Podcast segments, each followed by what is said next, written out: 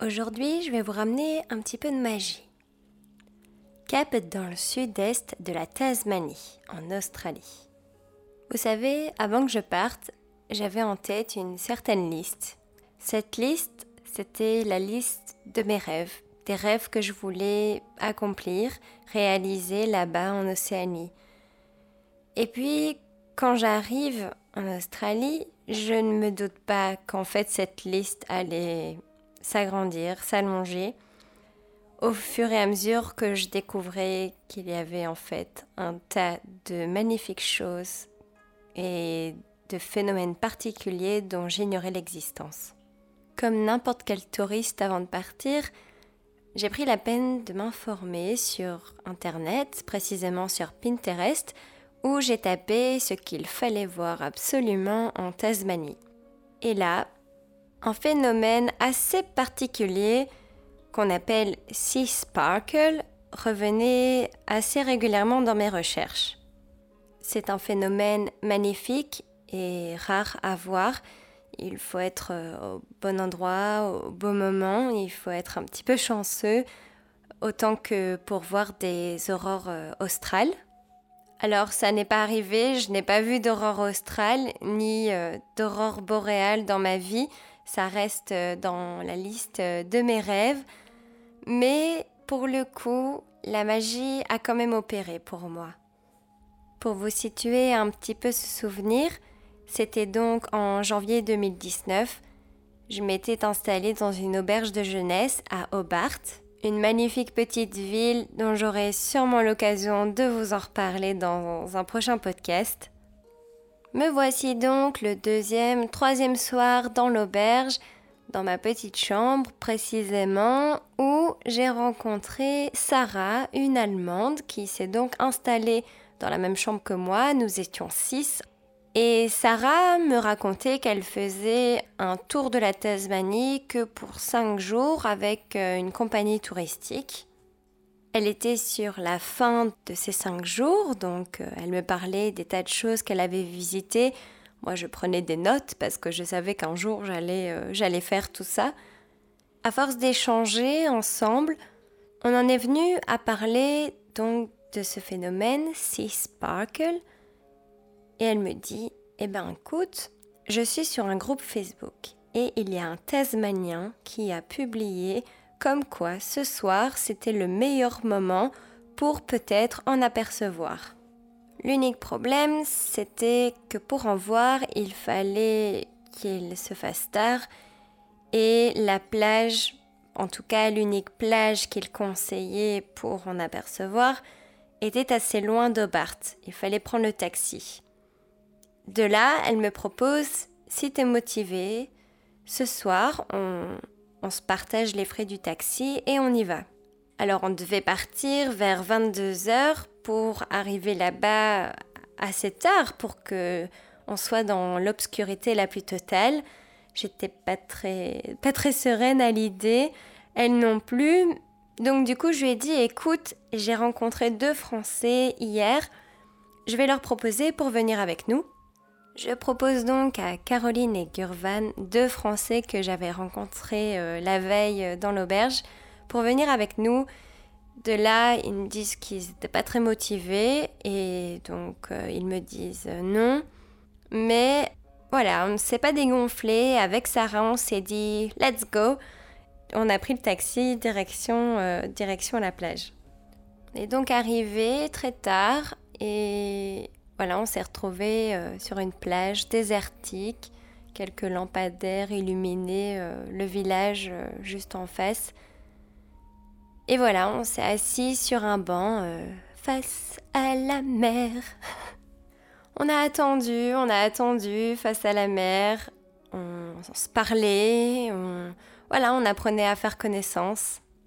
Il commençait un petit peu à faire froid, on n'était pas très sereine parce que ben voilà, il était euh, presque 22h45, 22h50. On a attendu sur ce banc pendant une heure. Et puis là, la magie a opéré. En fait, Sarah et moi avions vu quelque chose dans les vagues. On s'est regardé. Et là, elle m'a dit Did you see that? Alors oui. Oui, je les avais vus. Je les avais vus, ces vagues, comme, comme étant foudroyées par un éclair bleu turquoise. C'était, c'était magnifique. Sarah m'a prise la main. On s'est serré très fort. On a eu les larmes aux yeux en même temps. Et on s'est regardé. On, on se disait qu'on était chanceuse, qu'on avait été au bon moment, au bon endroit. Mais j'avais plutôt l'impression que la nature nous remerciait de notre patience, d'être d'être venue, la visiter, et on l'appréciait pour ce qu'elle était. En fait, ce, ce bleu, c'était un bleu tel qu'on peut le, le, voir dans le film Avatar. Et ce bleu, c'est une production de lumière que produisent des organismes vivants. En l'occurrence, là, c'était du phytoplancton bioluminescent. Alors, je vais pas du tout rentrer dans les détails car euh, je suis loin d'être biologiste et euh, la plus euh, professionnelle à ce niveau-là pour pouvoir en parler. Mais en tout cas, ça m'a invité à, être curieuse et à en apprendre davantage sur, oui, sur les organismes euh, qui m'entourent, bien que je l'étais déjà dû à, à, ma pratique euh, de photographe. Mais là, la nature me disait clairement, eh bien oui, je suis séduisante, eh bien oui, tu peux me voir, parce que je t'offre une couleur flamboyante à ce moment précis. Mais même quand tu ne me vois pas, je te sers tout autant. Je te sers à respirer, je te sers à, être bien dans, ton espace naturel et merci de, respecter le mien. J'avais d'ailleurs pris mon appareil photo euh, avec moi en espérant pouvoir capturer une aussi belle euh, photographie euh, telle qu'on puisse les voir sur Pinterest. Mais, euh, mais non, c'était pas possible.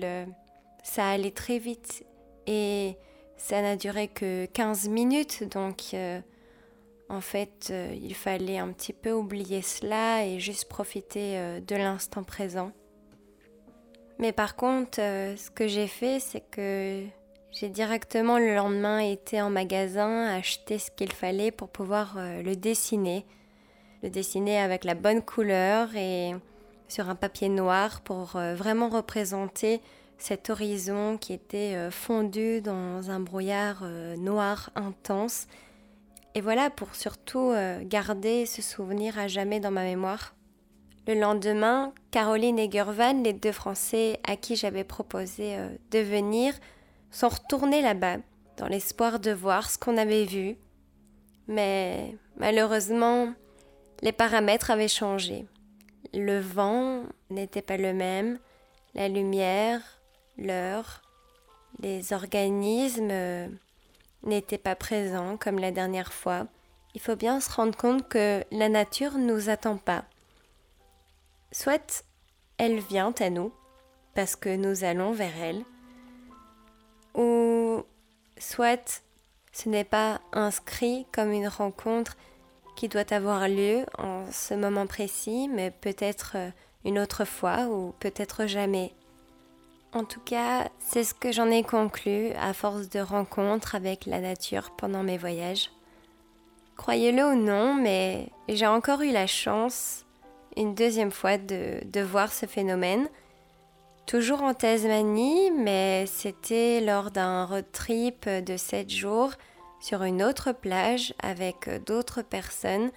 Cette fois-ci, le phytoplancton n'était pas euh, dans les vagues, mais plutôt sur, euh, sur le sable.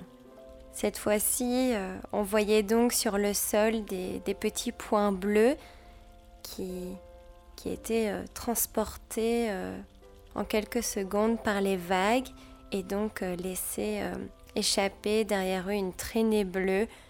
C'est voilà, c'était joli, c'était juste euh, différent.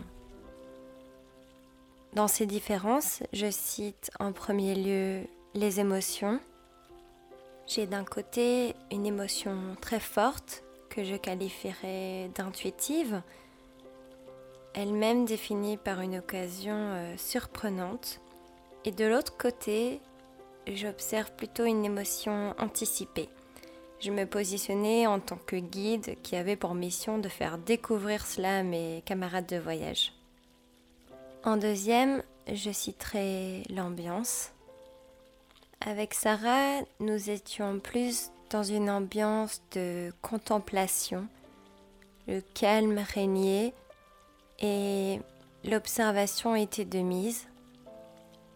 Et la deuxième fois, pendant le road trip, nous étions dans un esprit d'aventure. Si l'on en voyait, tant mieux, si pas, tant pis. On avait des tas de choses qui nous attendaient lors de ce voyage, donc euh, c'était un bonus. Nous discutions et mon attention n'était pas isolée vers la nature.